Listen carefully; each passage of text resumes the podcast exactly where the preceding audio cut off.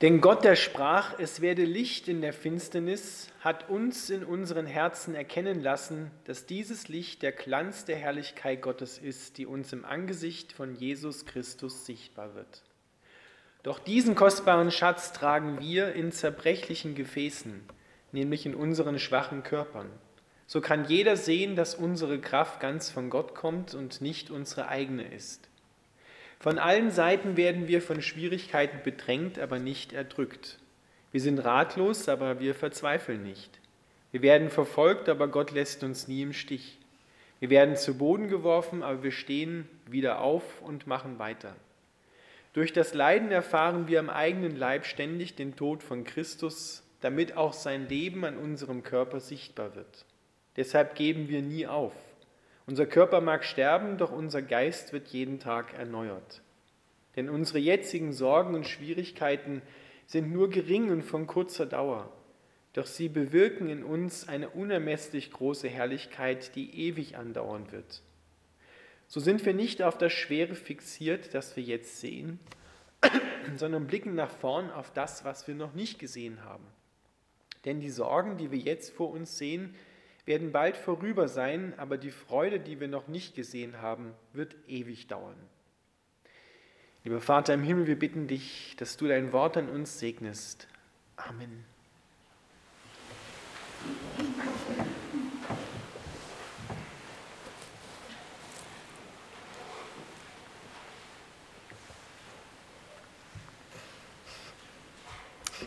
Ihr Lieben, der zweite Korintherbrief ist der Brief des Apostels Paulus, der am meisten von seinem persönlichen Leben Zeugnis ablegt. In diesem Brief lässt Paulus uns ganz nah an sich heran und lässt uns hören, was in ihm vorgeht. Er öffnet uns mehr als in anderen Briefen sein Herz. Dazu müssen wir zunächst einmal hineinschauen, ein bisschen in die Biografie des Paulus, damit wir auch unsere Bibelstelle heute recht verstehen. Paulus war ja nicht immer Paulus. Er hieß ja früher Saulus und ist dann erst später umbenannt worden, sozusagen nach seiner Bekehrung hin zu Jesus Christus. Paulus hat in seinem alten Leben die Gemeinde Gottes, die Christen verfolgt und hat natürlich geglaubt, dass er Gott da einen großen Dienst mit erweist, wenn er die Christen ins Gefängnis werfen lässt sie umbringen lässt. Doch auf dem Weg nach Damaskus, der uns in Apostelgeschichte 9 beschrieben wird, wurde Paulus dann sozusagen vom hohen Ross heruntergeholt. Jesus begegnet ihm im Licht. Und dieses Licht macht Paulus ganz hell. Es beschlagnahmt den ganzen Paulus für Christus. Er ist dann drei Tage lang blind, so blind wie er vorher auf seinem Weg war und muss erst wieder neu sehen lernen. Nicht nur biologisch sehen lernen, sondern vor allem geistlich neu sehen lernen. Eine völlig neue Perspektive wird ihm Christus schenken. Und Jesus beruft diesen Paulus, der vorher Saulus war, zum Apostel der Völkernationen. Und er lässt ihm durch Hananias sagen, der ihm die Hände auflegt, damit er wieder sehen kann, dass er für Christus viel leiden muss. Das ist vielleicht nicht gerade so der Auftrag, den wir uns als Christen auch wünschen würden, sondern wir denken ja eher, naja, wenn Christus in mein Leben hineinkommt, dann müsste es mir ja eigentlich jetzt gut gehen. Hat er nicht versprochen, mich erfolgreich zu machen und mich vor allem Leiden zu schützen und mich von aller Krankheit zu befreien? Und hier lässt er dem Paulus ganz klar sagen, wie viel er für ihn leiden muss. Das scheint alles andere als attraktiv zu sein. Und wenn wir uns den Lebensweg des Paulus anschauen, dann sind das wirklich enorme Strapazen gewesen, die Paulus auf sich genommen hat. Denn er wird berufen, das Evangelium nach Kleinasien zu bringen, das große Gebiet der heutigen Türkei und der angrenzenden Länder, und in den griechischen Teil Europas. Und damals gab es noch kein Flugzeug, kein komfortables Schiff oder Auto, da musste man sehr viel zu Fuß machen und lange strapaziöse Reisen auf sich nehmen und viel Entbehrungen. Und nicht nur das, sondern Paulus lässt in sein Leben hineinblicken und da erkennen wir, dass er viel leiden musste um des Evangeliums willen. Er wurde ausgepeitscht, er wurde verjagt, er saß mehrmals im Gefängnis, er wurde einmal gesteinigt, halbtot liegen gelassen. Doch überall hören wir immer wieder, wie Gott ihn dadurch gerettet hat. Von allen Seiten werden wir von Schwierigkeiten bedrängt, aber nicht erdrückt. Wir sind ratlos, aber wir verzweifeln nicht. Wir werden verfolgt, aber Gott lässt uns nie im Stich. Wir werden zu Boden geworfen, im wahrsten Sinne des Wortes, aber wir stehen wieder auf und machen weiter. Durch das Leiden, sagt Paulus, erfahren wir im eigenen Leib ständig den Tod von Christus, damit auch sein Leben an unserem Körper sichtbar wird. Paulus setzt das Leiden in dieser Welt, die Schwierigkeiten mit der Herrlichkeit, mit dem Segen, der uns von Gott zukommt, in Verbindung. Wir sind ja so menschlich gesehen, hätten wir das gerne natürlich nicht. Wir würden gerne Schwierigkeiten umgehen, würden sie gerne vermeiden und würden möglichst schnell, wenn sie denn schon da sind, hindurchkommen wollen. Das ist so unser menschliches Ansinnen. Aber Gott schenkt besonders den Schwierigkeiten in unserem Leben einen besonderen Segen. Und er sagt, genau in diesen Schwierigkeiten werde ich da sein und ich werde sie dazu benutzen, dein Herz umzugestalten. Genau in den Schwierigkeiten, die Schwierigkeiten, können wir so im Bild sagen, ist fast das Sprungbrett dazu, damit du in deinem Leben in die Position hineinkommst, die Gott für dich vorgesehen hat. Das Leben des Apostels Paulus macht es uns deutlich. So schreibt Paulus gleich im ersten Kapitel des besagten zweiten Korintherbriefes vom Trost Gottes. Er sagt, er, Gott, tröstet uns in all unserer Not, damit auch wir die Kraft haben, alle zu trösten, die in Not sind, durch den Trost, mit dem wir auch von Gott getröstet worden sind. Das heißt, wäre Paulus in seinen Schwierigkeiten nicht von Gott getröstet worden mit seinem übernatürlichen Trost, wäre er nicht fähig, andere Menschen zu trösten mit demselben Trost, den er erfahren hat. Der ehemalige UNO-Generalsekretär Doug Hammarskjöld hat einmal gesagt, wer nie gelitten hat, der weiß auch nicht, wie man tröstet. Schwierigkeiten und Leiden in dieser Welt suchen wir uns nicht aus. Meistens ist es so, dass die uns finden. Sie sind gegebene Tatsache in dieser Welt. Natürlich sucht es sich nicht jemand aus ja, und, und, und sucht die Leiden, rennt ihnen hinterher, dass wir sie kriegen können. Sondern sie sind da in dieser Welt und es wäre gelogen, wenn wir sagen, wir hätten keine Schwierigkeiten und keine Sorgen. Aber Gott verheißt genau diesen Schwierigkeiten, diesen Krisenzeiten in unserem Leben, dass er sie dazu gebraucht, uns umzugestalten und uns fähig zu machen, anderen Menschen, die auch durch Schwierigkeiten gehen, zu helfen. Und zwar mit derselben übernatürlichen Hilfe, die wir erfahren haben. Aber zuerst einmal müssen wir uns helfen lassen. Und das scheint so ganz selbstverständlich zu klingen, ist es aber nicht. Weil wir kommen uns ja in Schwierigkeiten oft selber ziemlich tough vor und denken, wir kriegen das schon alleine hin. Wir haben ja so unsere Erfahrungen schon gesammelt, wo wir ansetzen müssen, um uns selber zu helfen. Und sind dann vielleicht sogar noch sauer, dass Gott uns nicht hilft, weil wir ja schon uns selber helfen. Und genau das, sagt Paulus, muss in unseren Herzen aufgebrochen werden. Er gebraucht dazu ein Wort, mit dem er die Schwierigkeiten in dieser Welt, die auch du durchmachst, und die Segnungen, die uns zukommen lassen, in Verbindung setzt. Und er sagt, die Sorgen und Schwierigkeiten dieser Welt bewirken in uns eine unermesslich große Herrlichkeit, die ewig andauern wird.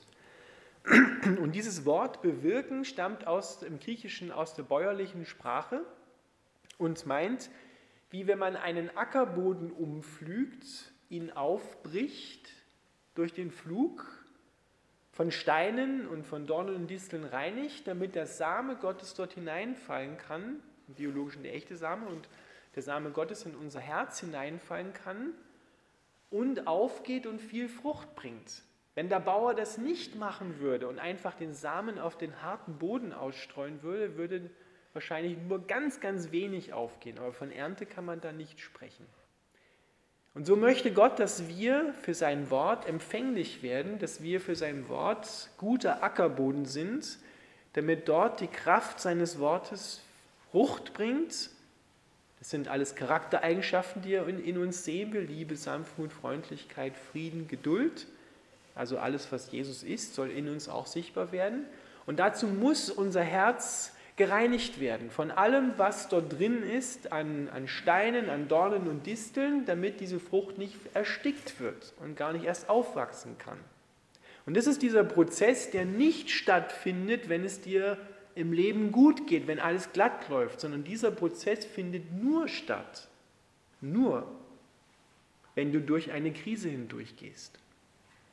Genau da ist die Verheißung dass die Leiden in der Welt, die jeder von uns durchmacht, in uns diesen Umgestaltungsprozess hervorbringt, damit Licht in unserem Herzen kommt, damit alle Dunkelheit vertrieben wird.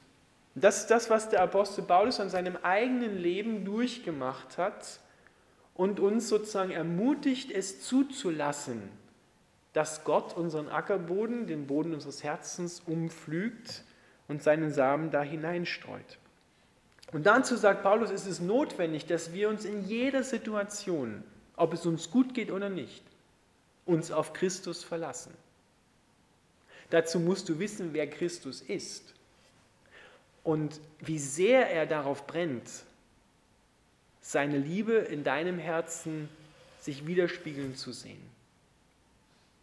Es hat mal einer ein wunderbares Bild gebraucht und hat gesagt, stell dir mal vor, der Pazifik oder bei uns vielleicht noch näher ein Vorstellen, der, das Mittelmeer wäre nicht nur bis zur Landkante, sondern es würde haushoch über der Landkante hinausstehen und würde mit aller Gewalt versuchen, das Land sozusagen zu tränken. So musst du dir die Barmherzigkeit Gottes vorstellen. Gott steht sozusagen an deiner Herzenstür dieser gewaltigen Kraft der Barmherzigkeit und Liebe und möchte dort hineinschwemmen, damit alles das hinausschwemmt, was nicht in deinem Herzen Platz haben soll, damit du das Leben hast. Also Gott muss nicht von uns ermuntert werden, dass er endlich mal was tut, sondern er wartet nur darauf, mit aller Kraft der Liebe, er brennt förmlich darauf, hineinzuschwemmen in dein Herz, dich zu reinigen und das hervorzubringen, was er selber ist, nämlich Liebe, Barmherzigkeit, Gnade, Geduld, Trost, Ermutigung, Hoffnung, Orientierung, Heilung. All das will er in deinem Herzen platzieren, damit es über dich dann hineingeht in die Welt und auf das Leben anderer Menschen, die ebenfalls vorbereitet worden sind, auf gebrochener Ackerboden, wieder ausgestreut werden kann. Das ist der Weg Gottes. Aber es fängt bei dir an. Es fängt in deinem Herzen an. Deshalb ist hier die Ermutigung, die Paulus uns gibt, dass wir nicht die Schwierigkeiten in uns begraben und versuchen, sie selber zu lösen, sondern dass wir in jeder Situation, auch wenn sie noch so aussichtslos erscheint, uns Gott überlassen. Paulus schreibt dann ein paar Verse weiter im ersten Kapitel über eine ziemliche Situation, die er erlebt hat, ziemlich schwierige Situation. Er schreibt, denn wir wollen euch über die Not, die in der Provinz Asien über uns kam, nicht in Unkenntnis lassen. Diese Not, schreibt Paulus, bedrückte uns so sehr, dass wir am Leben verzweifelten. Was uns betrifft, hatten wir schon das Todesurteil gesprochen, damit wir unser Vertrauen nicht auf uns selbst, sondern auf Gott setzen, der die Toten auferweckt. Und er hat uns gerettet und wird uns auch in Zukunft retten. Habt ihr gehört, was die gemacht haben?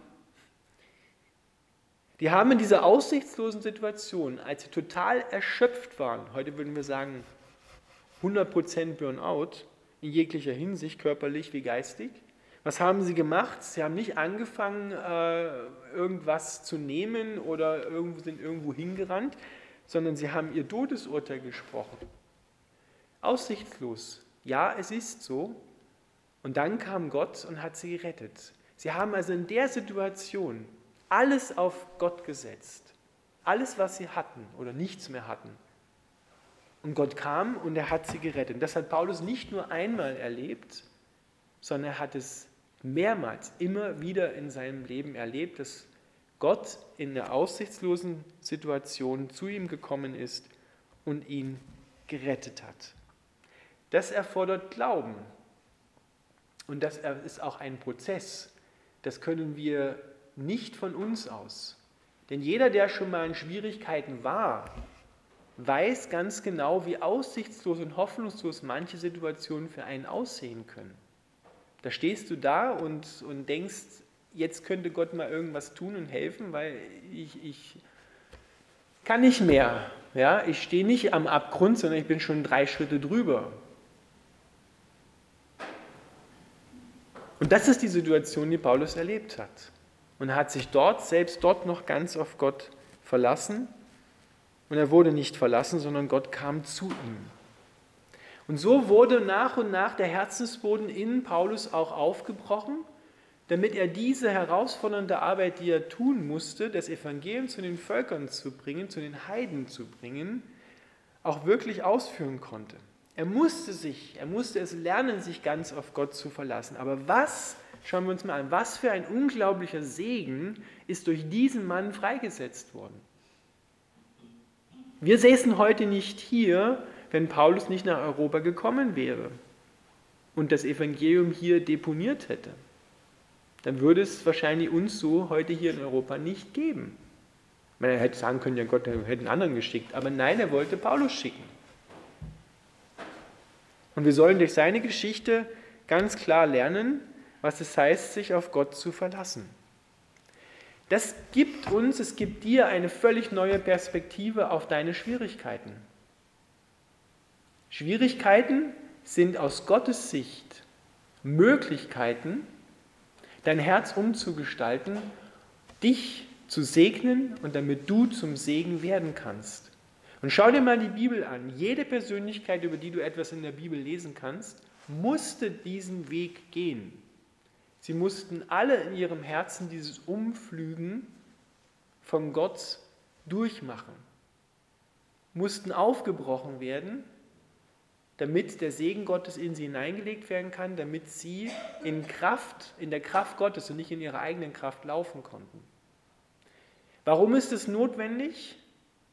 Weil wir Menschen oft so stur, so eigensinnig und so stolz sind, dass es solche Situationen wie Schwierigkeiten und Leiden braucht, damit dieser Stolz und dieser Eigensinn und diese Sturheit, dieser Egoismus zerbrochen werden. Deswegen sagt Paulus, wir sind, wir haben diesen Schatz in zerbrechlichen Gefäßen. Und wenn du ein Licht in ein Gefäß hineintust, dann ist es außen dunkel. Aber wenn dieses Gefäß Risse bekommt, dann leuchtet aus diesem Gefäß heraus das Licht, auch für andere. Menschen, die mit Christus und in Christus in ihrem Herzen zerbrochen sind, werden zum Segen für andere. Wenn wir versuchen, dieses Gefäß für uns ganz zu halten und nie zu, zu zerbrechen, dann wird das Licht drinne bleiben. Nur vielleicht für uns, aber nicht für andere. Und genau das will aber Gott nicht, sondern er will, dass wir zerbrechliche Gefäße sind, die das Licht herausleuchten lassen. Verletzlichkeit und Schwierigkeiten werden zum Segen, wenn wir sie offen machen, für andere transparent werden und sagen, du schau mal, mir geht es genauso. Aber ich werde zu Boden geworfen, aber ich stehe wieder auf und mache weiter. Woher kommt die Kraft? Nicht von mir, sondern von Gott. Ihm gebührt alle Ehre und nicht mir. Das ist das, was Paulus uns hier mitgibt auf dem Weg. Die Schwierigkeiten werden zum Sprungbrett, zum Segen für dich und auch für andere Menschen. Amen.